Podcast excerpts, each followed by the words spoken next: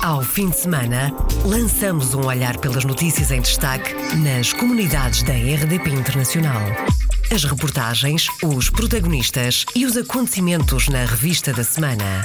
Edição de Virgílio Luís Silva. Em destaque neste programa, a visita do secretário de Estado das Comunidades ao Sul de França, que terminou ao fim da manhã de segunda-feira. José Luís Carneiro esteve também na Córcega. O Conselho Permanente do Conselho das Comunidades Portuguesas esteve reunido na semana passada em Lisboa. Teve lugar na quinta-feira passada em Pedrógão Grande o encontro anual dos gabinetes de apoio ao imigrante. Bem-vindo à Revista da Semana. Revista da Semana. Iniciamos esta revista da semana com a notícia que milhares de pessoas rumaram ao Santuário de Fátima para as cerimónias do 13 de maio. No Luxemburgo, a peregrinação terminou na quinta-feira da semana passada, que era também dia de espiga. Dezenas de peregrinos portugueses fizeram-se à estrada da cidade do Luxemburgo a Wiltz, onde existe um Santuário de Fátima. São cerca de 60 quilómetros que foram feitos em pouco mais de 24 horas. José Matos foi um dos peregrinos e organizador da logística no sul do Luxemburgo. Em conversa com a jornalista Isabel Gaspar Dias, José Matos conta como correu. Estou no Luxemburgo, vai fazer 50 anos. Sou natural de Viseu, Santa Combadão mais precisamente, e sou maquinista, para um trabalho com manobrador de máquinas. Fez uma peregrinação ao Santuário de Fátima no Luxemburgo. De onde partiu, até onde foi e quanto tempo demorou? A gente partirmos na quarta-feira de manhã, às seis e meia da manhã, da Place d'Argent, que é aqui embaixo em Dumeldange, no pé da cidade de Luxemburgo, e depois chegámos a um hotel que a gente fica sempre a pernoitar, já perto de Vilques, e ao outro dia de manhã, às 8 horas da manhã, continuemos até Vilques, que chegamos lá por volta das 10 e meia, 11 menos um quarto, à, à igreja de Vilva Vilques. São ao tudo à volta de uns 63, 64 quilómetros mais ou menos. Correu muito bem, porque graças a Deus correu bem, correu tudo bem, havia muita gente, foi um, até à data foi dos maiores eh, grupos que consegui reunir, eram à volta de 70, todos portugueses, sim. José Matos, um português, há 50 anos no Luxemburgo, que todos os anos caminha até ao Santuário de Fátima em Wiltz, a pouco mais de 60 quilómetros da cidade do Luxemburgo. José Matos é também organizador da peregrinação anual no sul do Grão-Ducado. Terminou ao fim da manhã de segunda-feira a visita do secretário de Estado das Comunidades ao sul de França e à Córcega.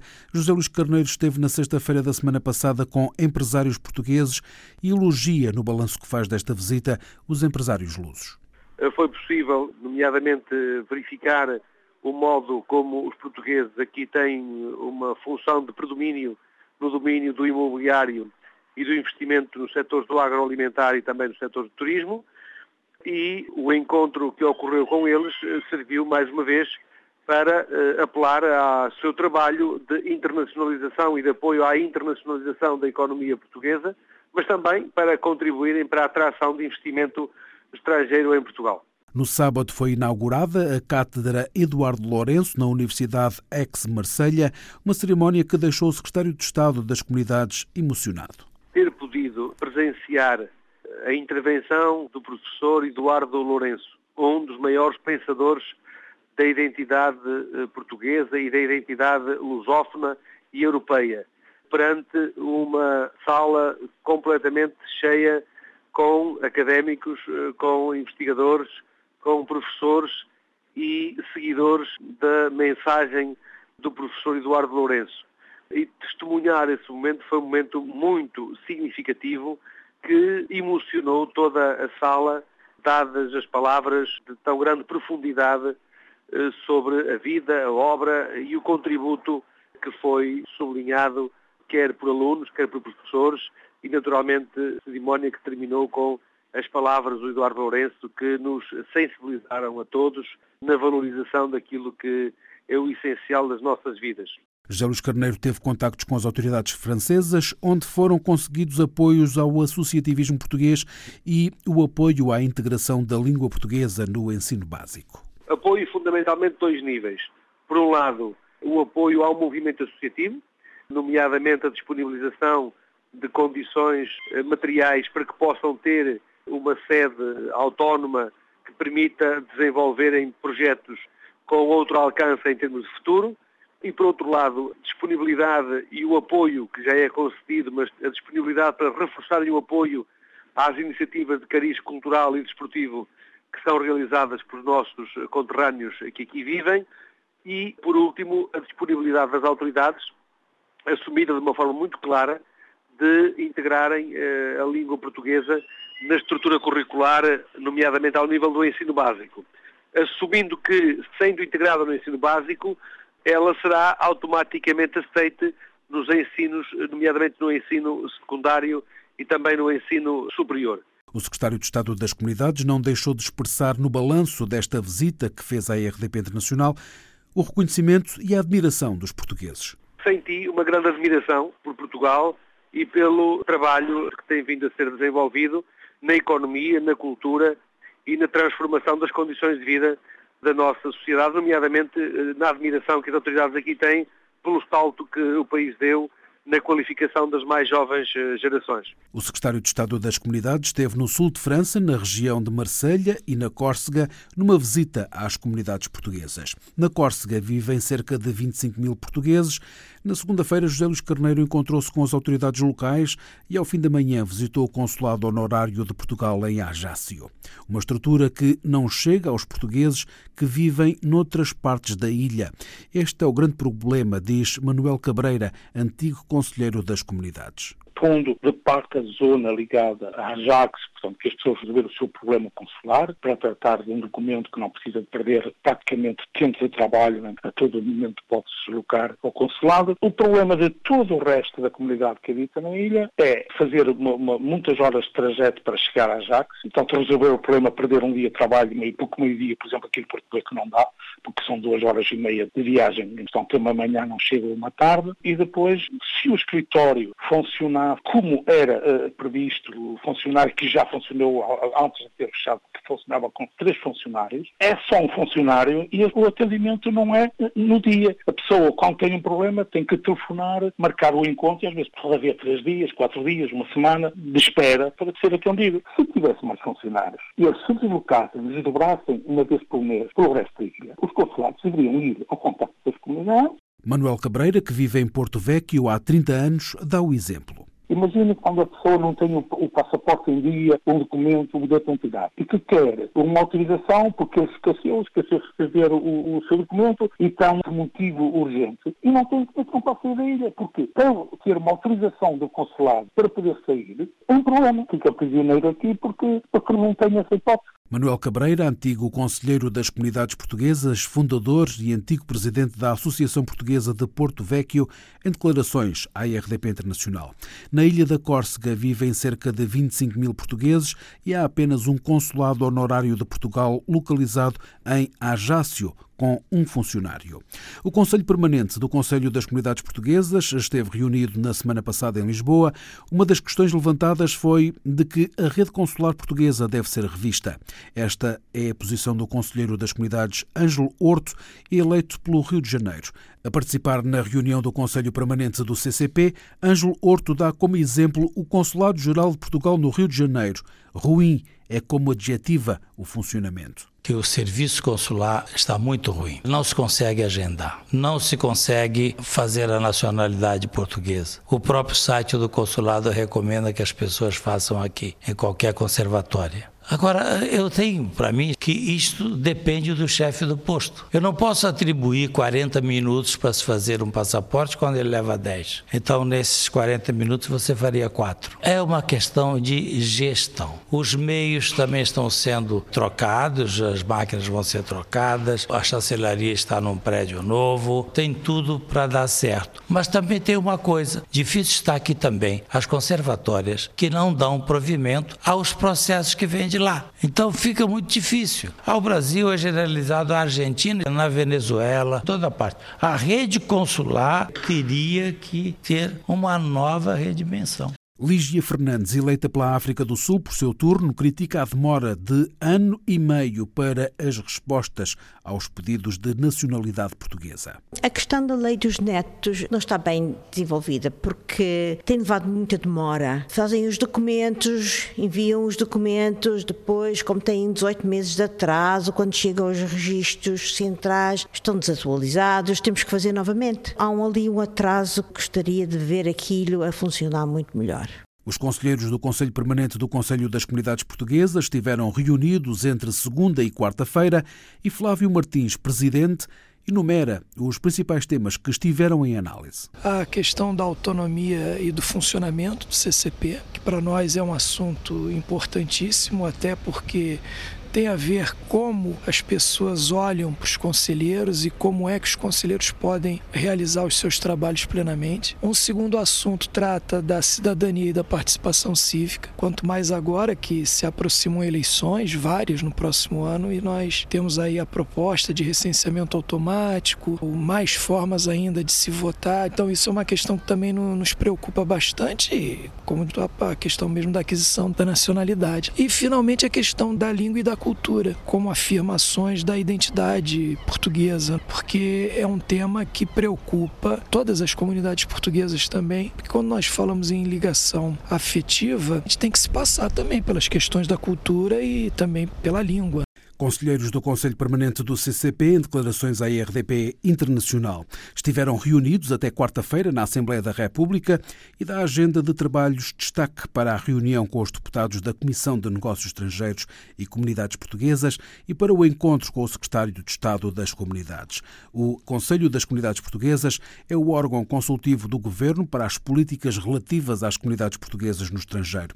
O Conselho Permanente é o órgão máximo do CCP entre reuniões plenárias. Apoiar o regresso dos residentes no estrangeiro é o título da moção setorial que o deputado do PS eleito pela Europa, Paulo Pisco, vai apresentar ao Congresso Socialista.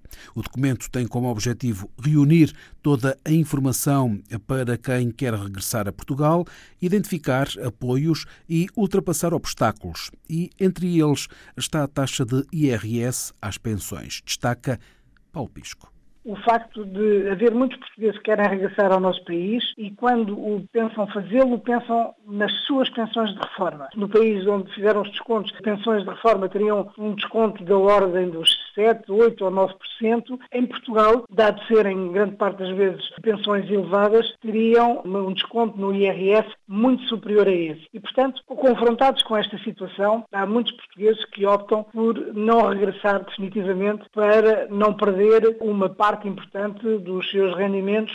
Estruturar as políticas ao regresso e mudar a relação de Portugal com as comunidades é o objetivo e Paulo Pisco propõe a criação de um guia de regresso criar um guia de regresso para aqueles que queiram regressar a Portugal, mas antes deste guia de regresso estar construído, é necessário identificar todos os domínios que tenham informação relevante para os portugueses que queiram regressar, identificar os obstáculos que existem na administração pública portuguesa que tornam mais difícil a reintegração dos portugueses no estrangeiro e é necessário também reparar as injustiças que em alguns domínios existem e então aí sim fazer um guia do regresso processo tenha condensada toda a informação útil, todos os apoios e incentivos que o Estado português possa ter ou vir a conceder para que os portugueses possam regressar ao nosso país. Bem como os incentivos dos municípios. Exatamente. Há algum trabalho que já tem vindo a ser feito e a grande questão aqui tem a ver com o facto de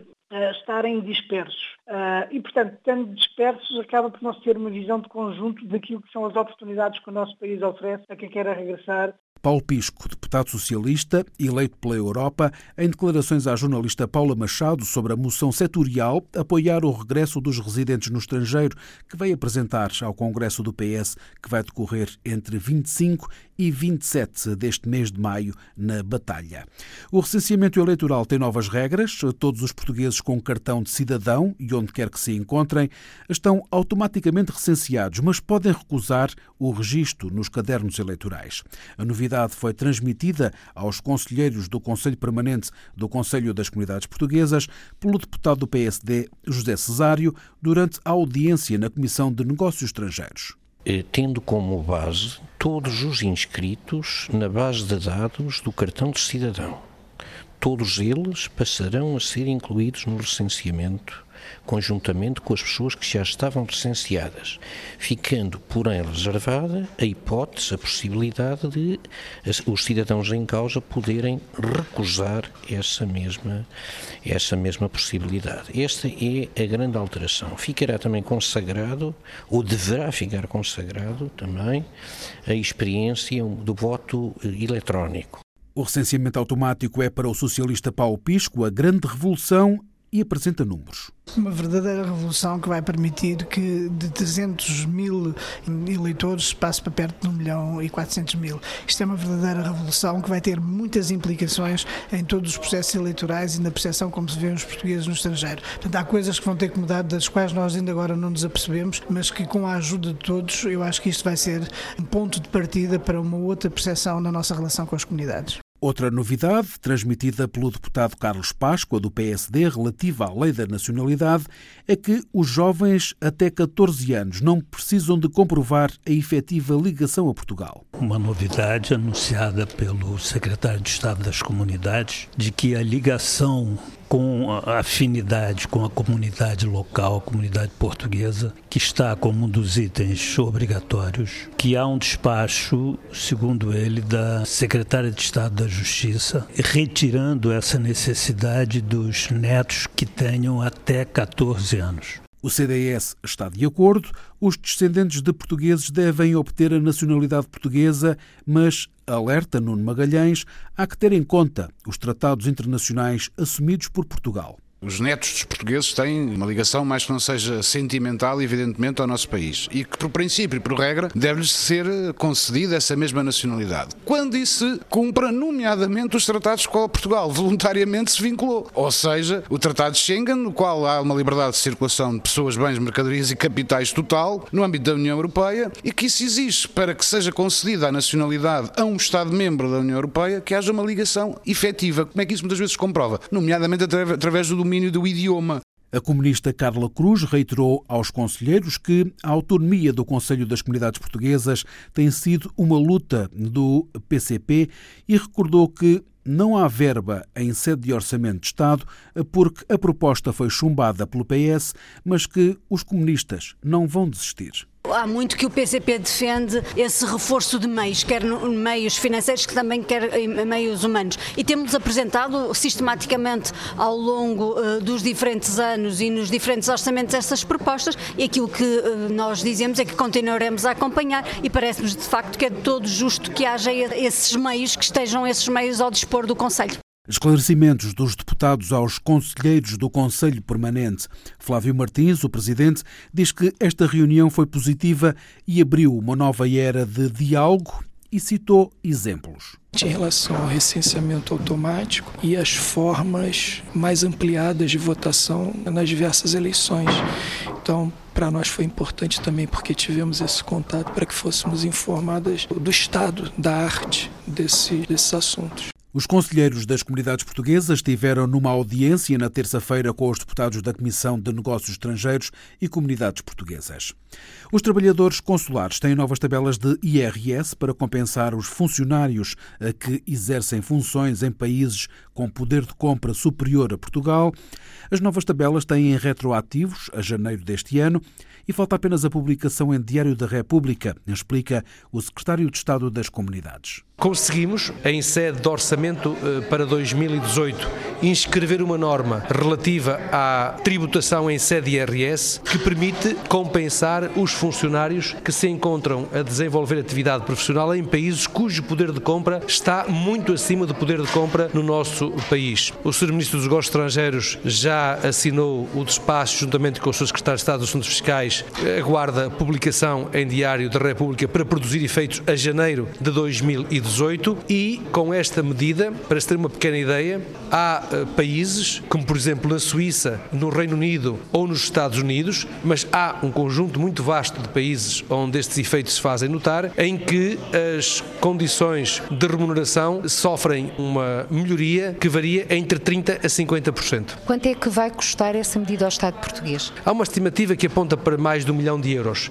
Uma medida que é o culminar de 20 meses de trabalho e 18 anos de reivindicações, sublinha Rosa Teixeira, a secretária-geral do Sindicato dos Trabalhadores Consulares, que apresenta tabelas e faz as contas. É o reconhecimento que parte da remuneração dos trabalhadores com obrigações fiscais em Portugal não vai ser sujeita a IRS. Estamos assim, a falar de que tipo de tabela? Começa em 1% e acaba em 48%. Mas isto é isenção teórica. Por exemplo, quando se aplica a uma pessoa solteira, se calhar a taxa vai ser muito próxima da teórica, mas quando começa a aplicar a trabalhadores que são casados, que têm dependentes a seu cargo, a, isenção efetiva vai ser muito superior. Pode atingir os dois terços do ordenado. Para 1.500 euros, antigamente as pessoas só recebiam 1.029 e de repente passam a receber entre 1.100 e 1.270. Novas tabelas de IRS para os trabalhadores consulares, as declarações da secretária-geral do Sindicato dos Trabalhadores Consulares e do secretário de Estado das Comunidades Portuguesas, a jornalista da RDP Internacional, Paula Machado.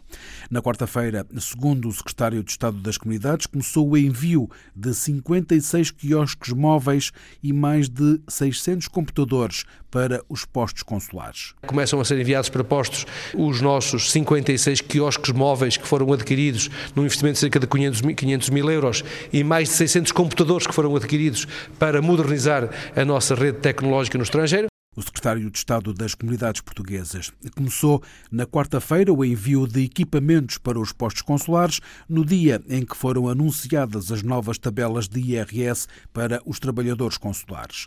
O encontro anual dos gabinetes de apoio ao imigrante teve lugar na quinta-feira passada em Pedrógão Grande.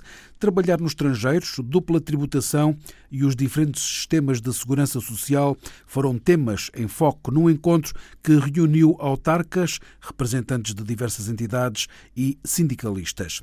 À RDP Internacional, o secretário de Estado das Comunidades explicou que na região de Pedrógão Grande não existem gabinetes de apoio ao imigrante. Uma das razões para a realização do encontro na região, afetada pelos incêndios do ano passado, em que verbas vindas das comunidades ajudaram a recuperar as condições de vida. O secretário de Estado das Comunidades esteve presente no encontro, como nos conta o jornalista Joaquim Reis. Desde assuntos de segurança social a fiscais, passando por equivalências de estudo ou cartas de condução, os gabinetes de apoio ao imigrante facilitam a vida a quem quer emigrar ou regressar ao país.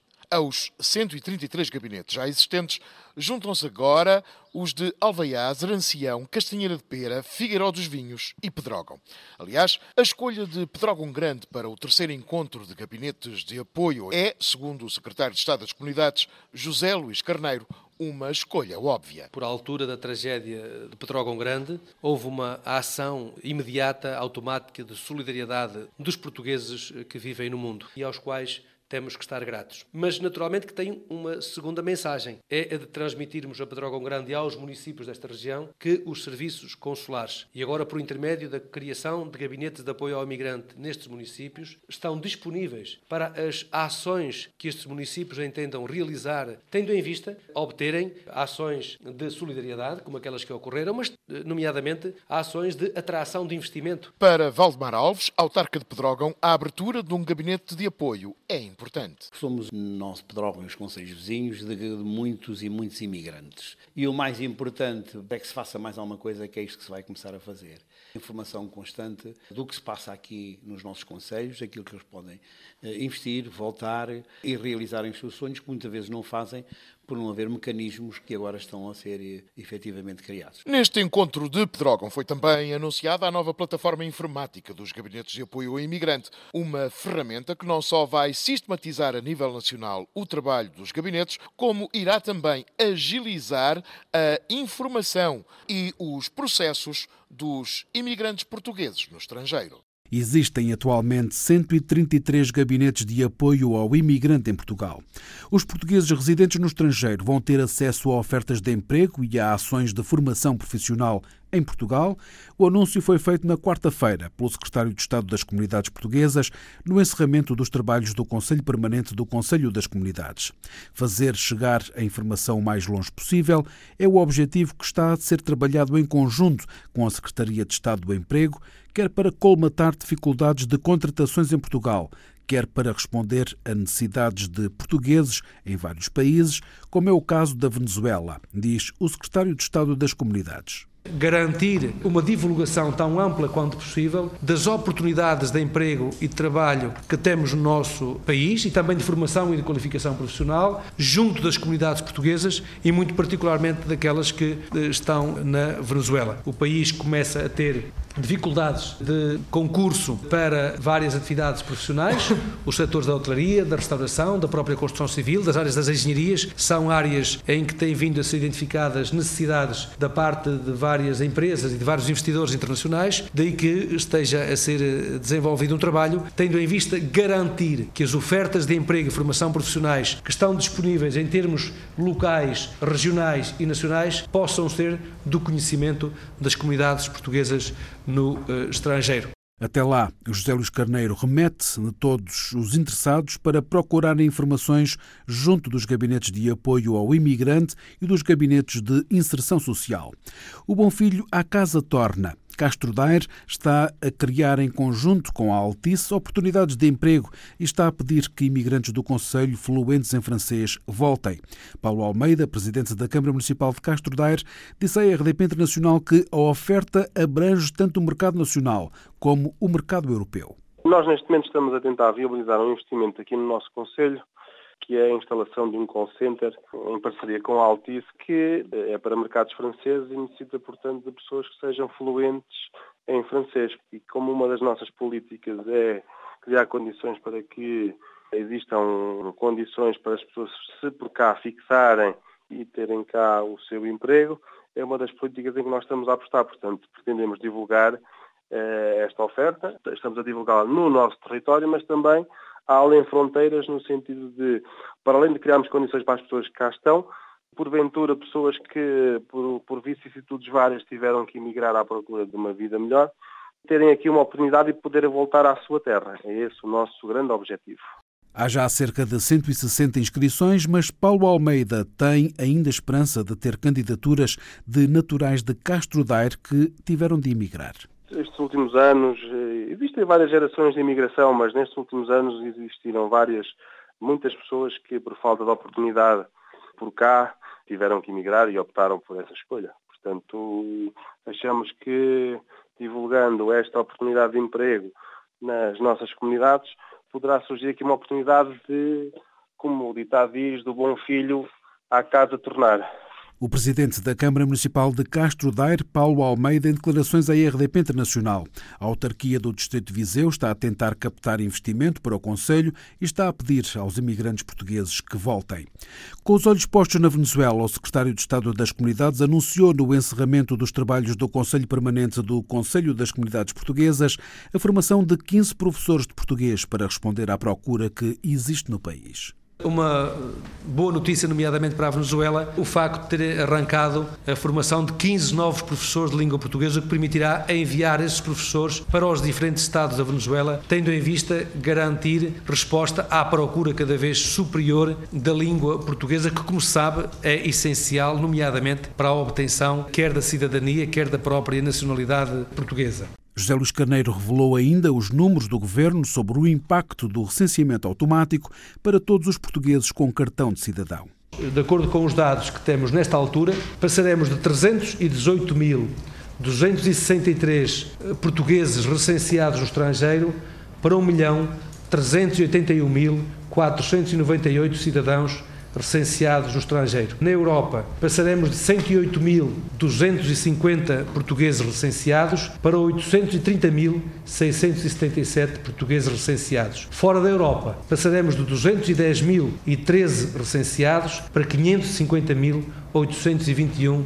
recenseados no estrangeiro. A proposta de recenseamento automático vai ser votada na especialidade no dia 24 deste mês e a votação final global deverá realizar-se no dia 1 de junho. Ainda sobre o recenseamento automático, o presidente do Conselho Permanente, Flávio Martins, sublinha que os conselheiros terão de ser ainda mais ativos na área da participação cívica e política, até porque em estudo está também a possibilidade dos lusodescendentes poderem ser candidatos nos respectivos círculos eleitorais. Caberá agora a nós, como responsabilidade, além evidentemente de outros órgãos, mas nós precisamos provocar a efetiva ligação das comunidades aos assuntos também importantes em relação às nossas manifestações político-partidárias ou políticas em geral aqui em Portugal. Vimos com algo positivo a possibilidade dos luso-descendentes, né, que acabaram por adquirir nacionalidade portuguesa, poderem ter capacidade não apenas para votar, mas de serem votados futuramente. Isso é uma questão que ainda está para ser definida, mas se o for, entendemos que será uma conquista para essa participação maior da, das nossas comunidades. Recordo que a lei atual para a Assembleia da República não permite que cidadãos portugueses que tenham outra nacionalidade sejam candidatos pelo círculo eleitoral que abrange o território do país dessa nacionalidade. Por exemplo, se for luso-francês, não pode ser candidato pelo círculo da Europa, mas pode ser candidato em todos os outros círculos eleitorais. A direção do Conselho Permanente do CCP foi reeleita para mais um mandato de um ano. Flávio Martins do Brasil vai continuar a ser presidente, Nelson Ponta Garça dos Estados Unidos vice-presidente e Manuel Coelho da Namíbia vai continuar como secretário. A eleição decorreu no terceiro e último dia da reunião anual do Conselho Permanente, que é composto por 12 conselheiros que representam todos os continentes. José Manuel da Costa Gonçalves é o novo conselheiro das comunidades por Andorra, substitui David Borges, que apresentou a renúncia do cargo na sequência do envolvimento num alegado caso de assédio sexual. A renúncia de David Borges, do cargo de conselheiro das comunidades por Andorra, foi confirmada à RDP Internacional pelo secretário de Estado das Comunidades. O conselheiro David Borges pediu a renúncia ao Conselho das Comunidades Portuguesas e, eh, a partir do momento em que se consumou a renúncia, eh, foi convocado eh, o número 2 da respectiva lista. A nomeação de José Manuel da Costa Gonçalves, número 2 da lista de David Borges como conselheiro das comunidades portuguesas por Andorra, que aguarda agora a publicação em Diário da República. Mudança de estratégia, captar o investimento institucional francês para o imobiliário e o turismo em Portugal. Até agora a estratégia era atrair os reformados com benefícios fiscais, mas a melhoria da economia permite outro tipo de investimento. São as novidades do Salão do Imobiliário e do Turismo Português em Paris, que abriu portas na sexta-feira passada. Os franceses estão a juntar-se para comprarem casas novas em conjunto em Portugal começam a olhar para fora das grandes cidades e têm cada vez mais preocupações ambientais. Carlos Vinhas Pereira acha que se vai manter a tendência de investimento francês em Portugal, mas é necessária mais oferta para assegurar a procura não está a perder força, vai se manter e vai aumentar. Há uma condição para isto. Temos que ter mais oferta. Houve muita reabilitação, muito imobiliário vendido. Hoje temos que assistir a, a construção de novas, é o que nos falta em Portugal. Porquê? Porque o francês está muito habituado a comprar sobre planta, fazer à moda deles, escolher os acabamentos e para eles poderem comprar no mesmo sítio. Ou seja, hoje estamos a assistir um, um agrupamento de reformados franceses, por exemplo, que querem comprar no mesmo sítio. Juntam-se a associações que já têm em Portugal mais de mil, mil aderentes e que estão também em contacto aqui com os amigos que ainda não tinham a idade de dar formas que agora já passam a ter. Eh, agrupam-se para comprar. Ou seja, mesmo, querem ser vizinhos em Portugal, é isso? É, exatamente. Querem ser vizinhos em Portugal, ou seja, que continua a espelhar com a nostalgia da baguete os franceses vão continuar a investir em Portugal, na opinião do presidente da Câmara de Comércio e Indústria Franco-Portuguesa. Carlos Vinhas Pereira diz também que falta mais ensino específico de português, porque os franceses estão a aprender tenho muito contacto, sobretudo muitos empresários e muitas pessoas que desde o início nós continuamos a seguir porque tínhamos interesse a ter o feedback. E nós já falamos em português com eles. Aqueles que começaram em 2012, 2013, 2014 já podem conversar. E é uma vontade que eles têm. É, é verdade que era bom ter as escolas especializadas para justamente começar a ensinar a língua de Camões a estas pessoas. Falta mais ensino de português dirigido aos franceses. Para além do investimento privado, a nova estratégia da Câmara de Comércio Franco-Portuguesa é captar investimento institucional. Nós estimamos que hoje em dia as condições económicas, com o upgrade que houve sobre o rating de Portugal, que nos põe ao nível da Itália. Isto permite abrir oportunidades para os institucionais que às vezes eles, por norma, fecham a possibilidade de investir quando se trata de países com ratings muito baixos. Quando se refere a institucionais, pode dar exemplo de que tipo de instituições é que estamos a falar? Por exemplo, empresas de, de hotelaria, construção de hotéis, o Grupo por exemplo, pode estar interessado em construir hotéis ou complexos turísticos em Portugal. Portanto, pode estar também interessado em ver vários projetos ou municípios ou regiões que possam apresentar. É um exemplo. Também podem ser empresários institucionais especializados ou fundos, fundos de investimento imobiliário que eh, até agora não punham Portugal dentro dos, das carteiras que eles tinham e que agora vão passar a pôr. Novas estratégias para captar investimento francês para Portugal abriu na sexta-feira o Salão do Imobiliário e do Turismo Português em Paris. A Câmara de Comércio e Indústria Franco-Portuguesa estima 17 mil visitantes até ao fim do dia de hoje e tem expectativa de vendas imobiliárias entre os 300 e os 400 milhões de euros nos quatro dias de feira. Encerramos esta revista da semana com a notícia que a New York Portuguese American Leadership Conference homenageou ontem 16 portugueses pelo seu desempenho voluntário em prol da comunidade. Isabel Coelho Marques, presidente da NAIPALC, frisou que esta gala homenageia o trabalho voluntário. O objetivo deste evento é de reconhecer e valorizar os lusodescendentes que desenvolvem trabalho comunitário em prol do associativismo, que é uma forma muito importante na continuação e na promoção do ensino da língua portuguesa e da cultura portuguesa e, de certa forma, manter também a chama viva de Portugal junto às novas gerações. Tem todo o sentido de existir esta gala porque há pessoas que realmente fazem um trabalho incansável e sempre a nível voluntário na comunidade. Portanto, esta gala é em prol dessas pessoas. De entre os 16 homenageados deste ano na gala da Naipalc, Isabel Coelho Marques destacou duas figuras que se destacaram pelo seu envolvimento comunitário. Senhor eh, Manuel Dalquerque foi o fundador da Associação Cívica do Estado de Nova Iorque, é um senhor que conta com 95 anos. A Associação Cívica deu origem à criação da NAIPAL. Também vamos reconhecer um outro senhor, o senhor Joaquim Neto, que também foi uma pessoa muito, muito importante aqui no Estado de Nova Iorque, a nível de associativismo também, dedicou mais de 50 anos eh, à nossa comunidade, vai receber o prémio honorário do ano. E além disso, temos outras pessoas nas diversas eh, categorias, Homem do Ano, Mulher do Ano, Jovens do Ano, Revelação também, Empresas do Ano, portanto há outros prémios a American Leadership Conference vai ainda atribuir ao embaixador de Portugal nos Estados Unidos, Domingo Fezas Vidal, o prémio Founders Awards e ao embaixador norte-americano em Portugal, George Glass, o galardão President Award.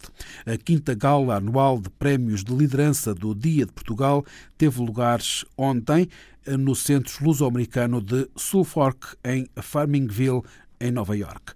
A NAIPALC é uma organização sem fins lucrativos que atualmente representa 67 associações luso-americanas no estado de Nova York. Existem cerca de 180 mil portugueses e luso-descendentes no estado de Nova York. Fechamos assim esta revista da semana. Ao fim de semana, lançamos um olhar pelas notícias em destaque nas comunidades da RDP Internacional. As reportagens, os protagonistas e os acontecimentos na revista da semana. Edição de Virgílio Luís Silva.